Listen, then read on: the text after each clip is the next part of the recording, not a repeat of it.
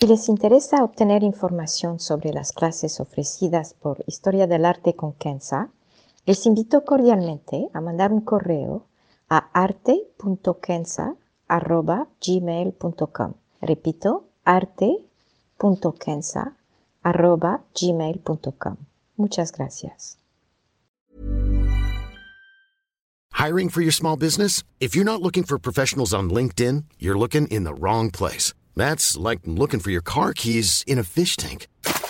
LinkedIn helps you hire professionals you can't find anywhere else, even those who aren't actively searching for a new job but might be open to the perfect role. In a given month, over 70% of LinkedIn users don't even visit other leading job sites. So start looking in the right place. With LinkedIn, you can hire professionals like a professional. Post your free job on linkedin.com slash people today. Historia del arte con Kenza.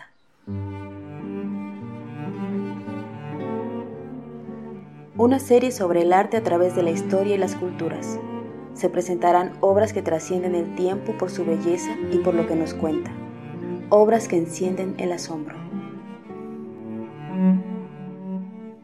Buenos días, espero que estén todos bien y me da muchísimo gusto saludarlos. Desde que empecé estos podcasts he querido hacer uno sobre Paul Klee, así que estoy feliz de ofrecerles este. Vamos a ver su obra El balón rojo que pintó en 1922. Es un óleo sobre tela con gis sobre madera, mide 32 por 31 centímetros más o menos y se encuentra en el Guggenheim Museum en Nueva York. Con esta obra en la mano veremos primero su vida, después su estilo y finalmente estas preguntas que sus obras provocan.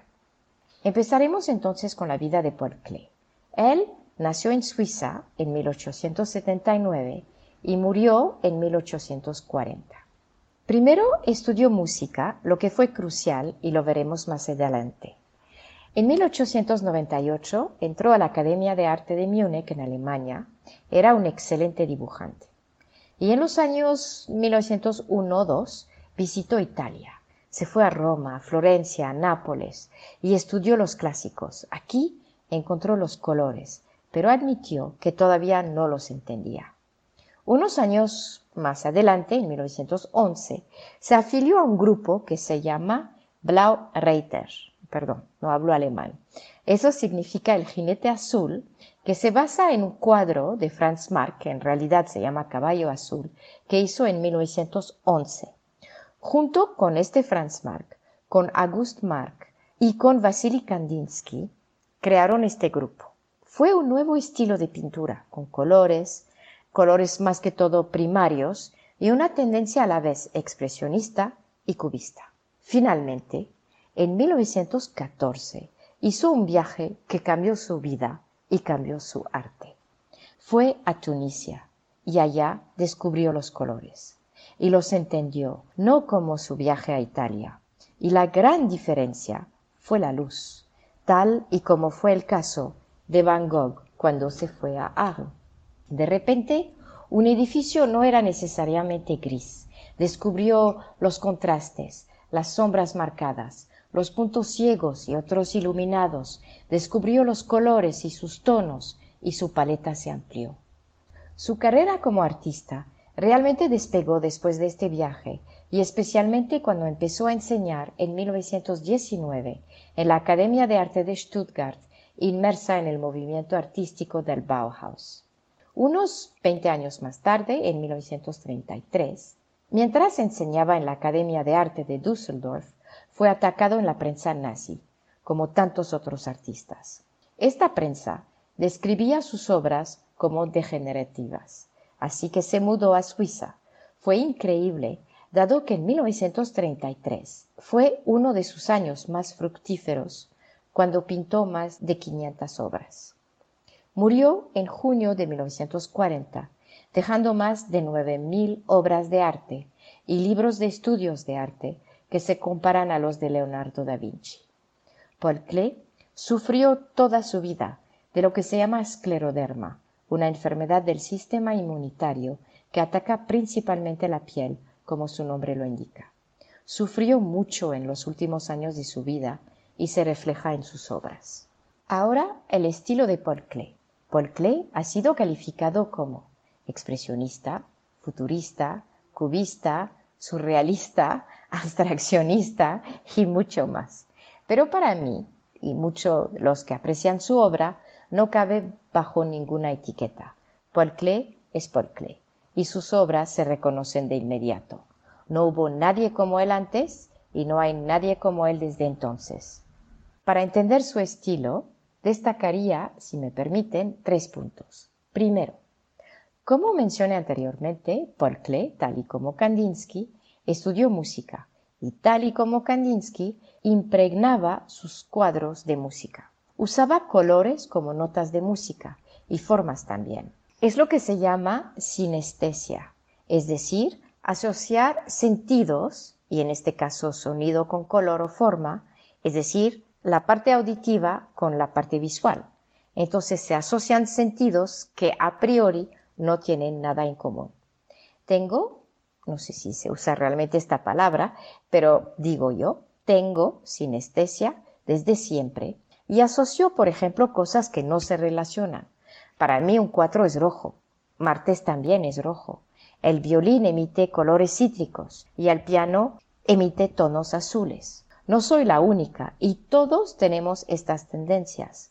Pregúntense de qué color es un número y verán que también hacen estas asociaciones.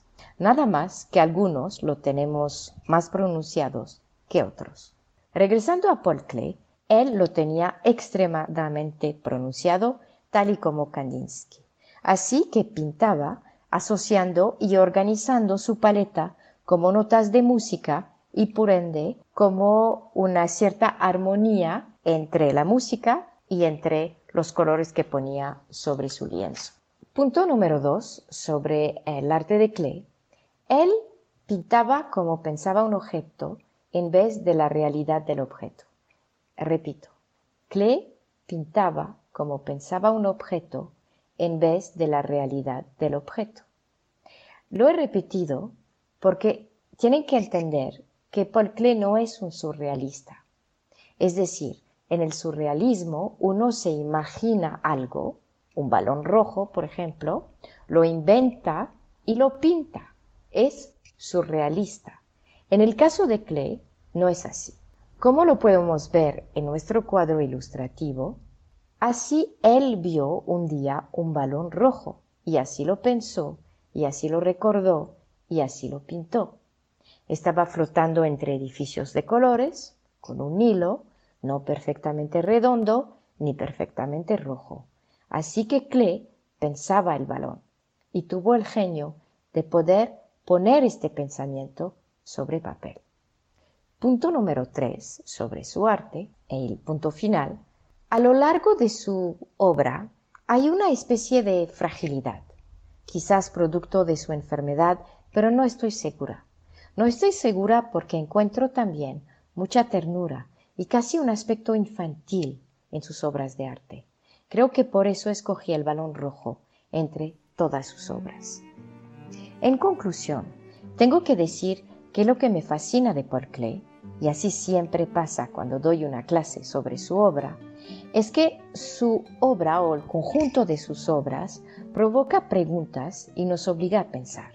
Esto también pasa al hablar de las obras de Kandinsky y las obras de Miró, y justamente en las clases trato de juntar los tres artistas. Las preguntas son variadas y lo que me fascina es que todas están abiertas, sin necesidad de una respuesta limitada.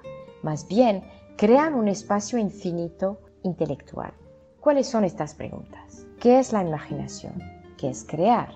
¿Hay límites en la creación? ¿Hay límites en la imaginación? ¿Qué es la perfección? ¿Existe? ¿Qué es lo real? ¿La realidad de un objeto es lo que pensamos o es lo que vemos? ¿Cómo traducirlo en un lienzo o en un poema? ¿Qué pasa con las emociones entonces? ¿Qué es luz? ¿Qué es color? Tantas preguntas y los dejo contestar y pensar a su gusto. Muchas gracias.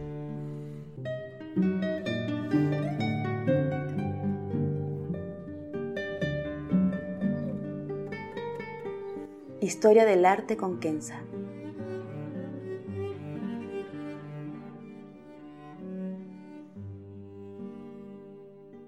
Para ver las obras que se presentan en este podcast y a la vez descubrir otras que podrían despertar su asombro, les invito a seguirnos a través de la cuenta Instagram Historia del Arte con Kenza.